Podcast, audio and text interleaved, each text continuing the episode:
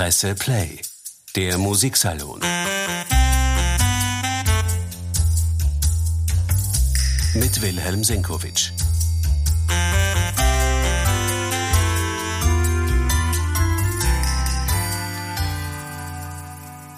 Die Gesellschaft der Musikfreunde in Wien begrüßt das Jahr 2023 mit einem der originellsten Werke der Wiener Klassik. Genau genommen, der Salzburger Klassik. 1779 hat Mozart, noch bevor er nach Wien übersiedelt ist, seine Sinfonia Concertante für Geige, Bratsche und Orchester komponiert. Was genau ist das? Eine Sinfonia Concertante, halb Symphonie, halb Konzert? Grund genug im Musiksalon ein wenig darüber zu plaudern. Und wer könnte uns die Tür zum Salon besser öffnen als Mozart? Er führt ja schon seine Solisten auf höchst originelle Weise ein in dieses Konzert oder diese konzertante Symphonie. Nicht wie beim klassischen Konzert präsentieren sich die beiden selbstbewusst nach einem einleitenden Orchesterstatement, sondern sie kommen quasi durch die Tapetentür herein, ganz unbemerkt. Plötzlich sind sie da und mischen sich ins Geschehen und übernehmen bald die Führung. Ein kleiner musikalischer Putsch sozusagen.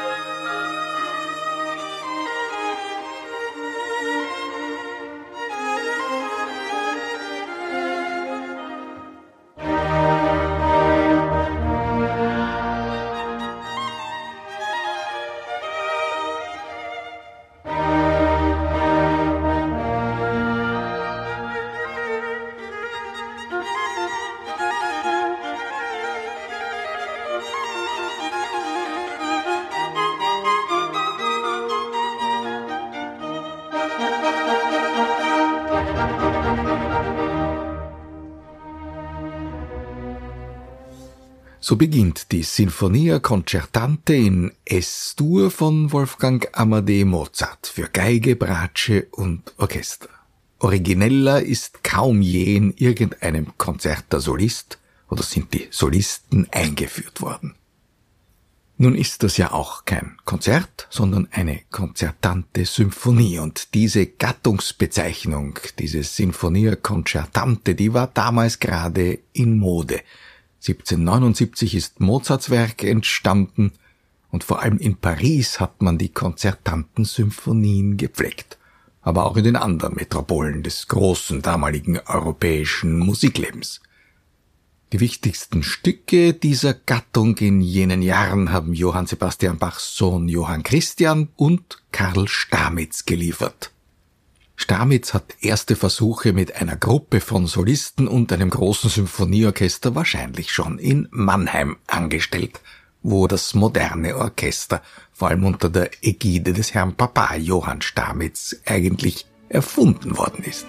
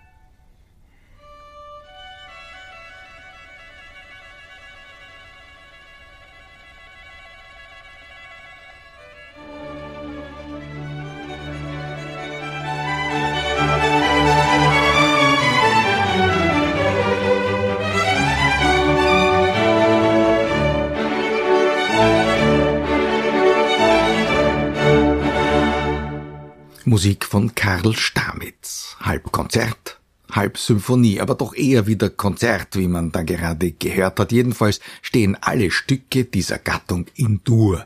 Anders als beim barocken Concerto Grosso, von dem man ja annehmen könnte, dass es sozusagen das Vorbild zur konzertanten Symphonie von mehreren Solisten und einem Orchester, beim Concerto Grosso war es immer das Streichorchester gewesen ist. Natürlich war dieses Concerto Grosso zu Vivaldis oder Händels Zeiten Unterhaltungsmusik, aber doch sehr oft in Moll beheimatet. Bei der konzertanten Symphonie haben die Komponisten namentlich in Paris dann gern die langsamen Mittelsätze weggelassen. Da ist es ja oft gefühlvoll zugegangen und dafür war kein Platz, ging es doch darum, die brillantesten Solisten dem Publikum vorzustellen. Dann gab's eben nur zwei Sätze, einen raschen und einen noch rascheren. Und diesen Schwung, die brillante Prachtentfaltung der Solisten im Dialog mit einem Orchester, die hat noch Ludwig van Beethoven in seinem sogenannten Trippelkonzert übernommen. Zu diesem Zeitpunkt haben wir historisch betrachtet aber bereits die Perspektiven gewechselt. Bei Mozart oder bei Stamitz versammelt sich ein adeliges oder auch schon bürgerliches Publikum, um sich die Virtuosität ihrer Lieblingsmusiker zu Gemüte zu führen, um sich von ihnen unterhalten zu lassen. Bei Beethoven geht es hörbar schon ganz anders zu. Da geht es um die Verehrung eines Komponistenfürsten, den zu verehren man in den Konzertsaal pilgert. Und natürlich funktioniert ein solches Hochamt am besten, wenn Solisten und Dirigent sozusagen die hohe Priester ihres Fachs sind. So etwas hat niemand besser gewusst als Herbert von Karajan, der sich für seine Aufnahme des Trippelkonzerts gleich drei Weltmeister ins Studio geholt hat. Den Geiger David Oistrach, den Cellisten Stislav Rostropowitsch und niemand geringerer als Sviatoslav Richter saß am Klavier.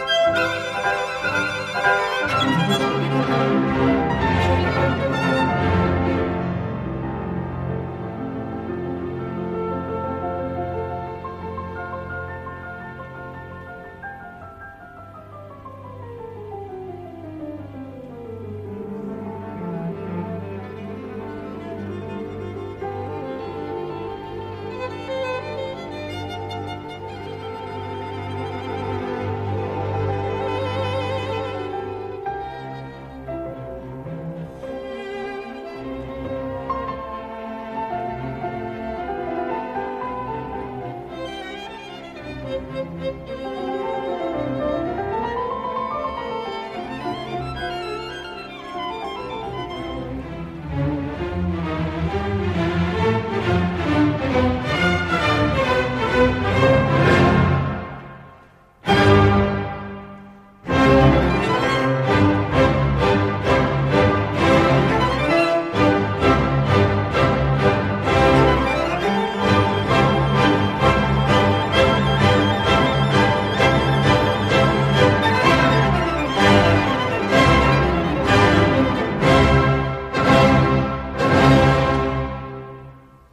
Bei Beethoven hören wir also schon etwas ganz anderes als konzertante Symphonie, viel eher eine Symphonie als ein Konzert, und diese Tradition ist dann zum Teil auch weitergeführt worden. Nicht zuletzt für den Cellisten Stislav Rostropowitsch, den wir gerade mit Oestrach und Richter gehört haben unter Karajans Leitung, nicht zuletzt für diesen Cellisten also haben sich in diesem Sinne mehrere bedeutende Komponisten des 20. Jahrhunderts betätigt. Benjamin Britten hat eine Art konzertante Symphonie für Cello und Orchester geschrieben und Sergei Prokofjew. Rostropowitsch hat diese ihm gewidmeten Stücke natürlich auch alle uraufgeführt. Und das sind Stücke, die eher die symphonische Tradition des 19. Jahrhunderts widerspiegeln oder sie jedenfalls nicht verleugnen. Auch in der Romantik sind ja konzertante Symphonien komponiert worden, wenn auch nicht wirklich regelmäßig. Und sie heißen auch nicht so, wie schon Beethoven seine konzertante Symphonie Trippelkonzert getauft hat, nennt Brahms seine konzertante Symphonie das Doppelkonzert für Geige, Cello und Orchester. Und dieses, das letzte große Orchesterwerk von Brahms, ist eines der wunderbaren Dokumente der musikalischen Romantik. Das konzertante Element ist hier nicht der geistreiche Wettstreit der Solisten mit dem Orchester, sondern hier wird vielmehr demonstriert, wie man aus einer Geige und einem Cello ein imaginäres Rieseninstrument formen kann. Ein Instrument, auf dem zwei Musikanten eines Sinnes spielen, so dass man oft nicht weiß, ist das noch die Geige oder ist das schon das Cello? Und umgekehrt.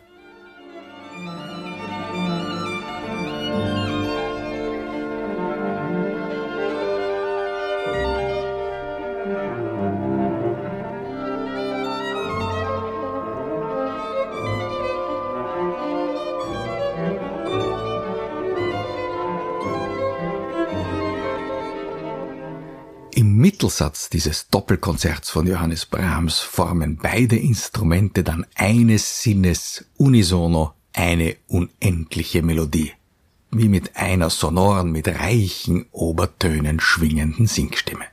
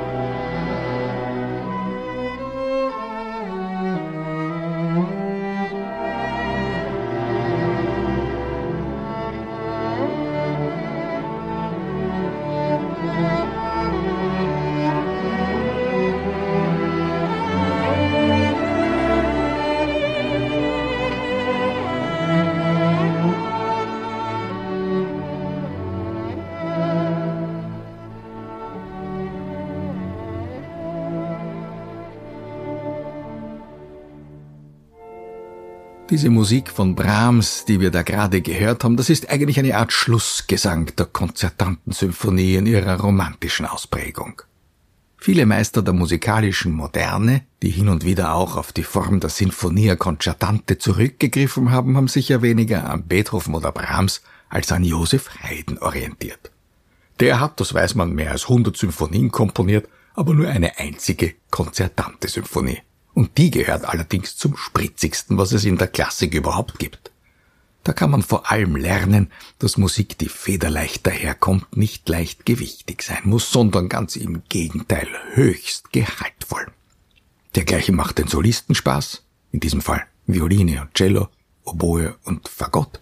Das macht wohl auch den begleitenden Orchestermusikern Spaß, dem Dirigenten, vor allem aber dem Publikum.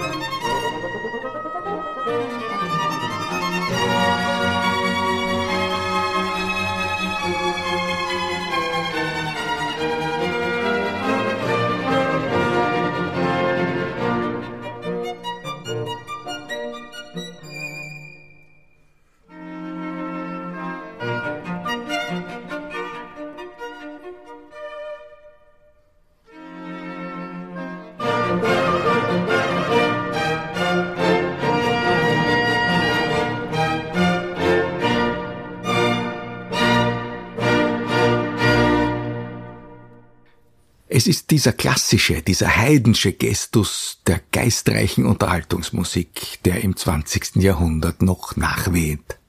Am spritzigsten wahrscheinlich bei dem böhmischen Meister Bohuslav Martinu. Wir haben ja schon von einem der Anväter der Konzertantensymphonie gesprochen, Karl Stamitz. Der war zwar in Mannheim zur Welt gekommen und hat dann lange in Paris gewirkt, aber vom Herrn Papa, Johann Stamitz, war doch der Spross einer böhmischen Musikerfamilie. Und den Esprit dieser böhmischen Musikanten hat der 1890 geborene Bohuslav Martino im frühen 20. Jahrhundert weiter gepflegt. Martinus Symphonia Concertante nimmt ganz ungeniert den Tonfall der klassischen Unterhaltungsmusik wieder auf. Mit modernen Mitteln, aber doch.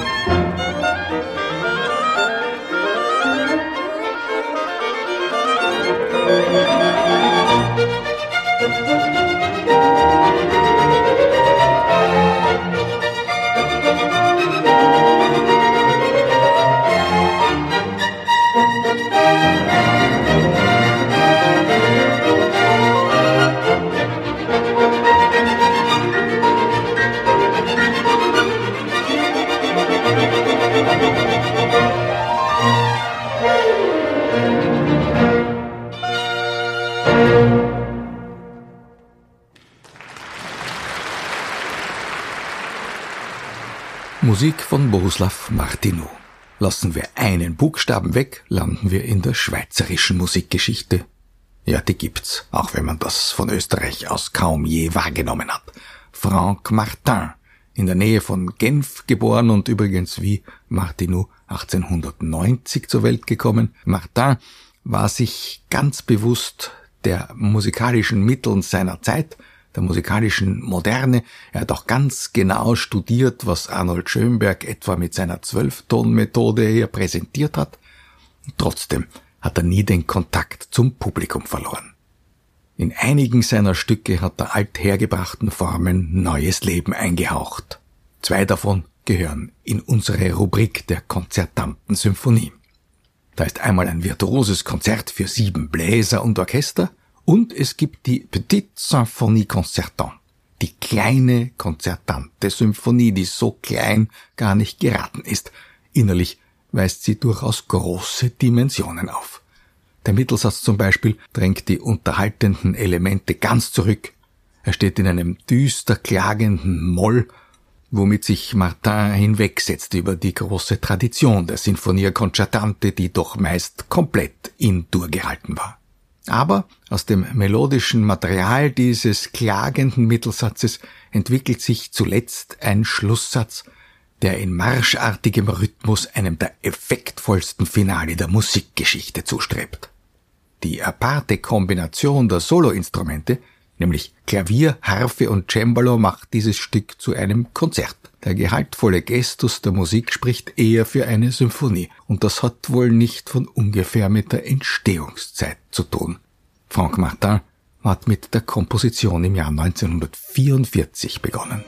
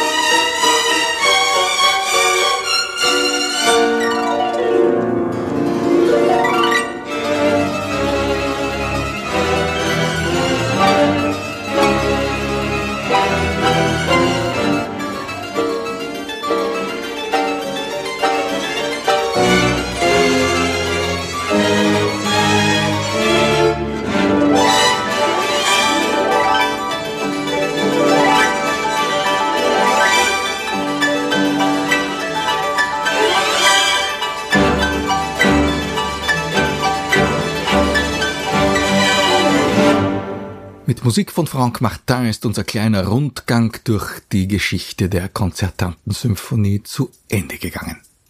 Ich hoffe, der Besuch im Pressemusiksalon hat Ihnen wieder Spaß gemacht und Sie sind auch nächsten Donnerstag wieder dabei. Bis dahin wünsche ich Ihnen eine schöne Zeit. Presse Play, der Musiksalon. Mit Wilhelm Senkowitsch.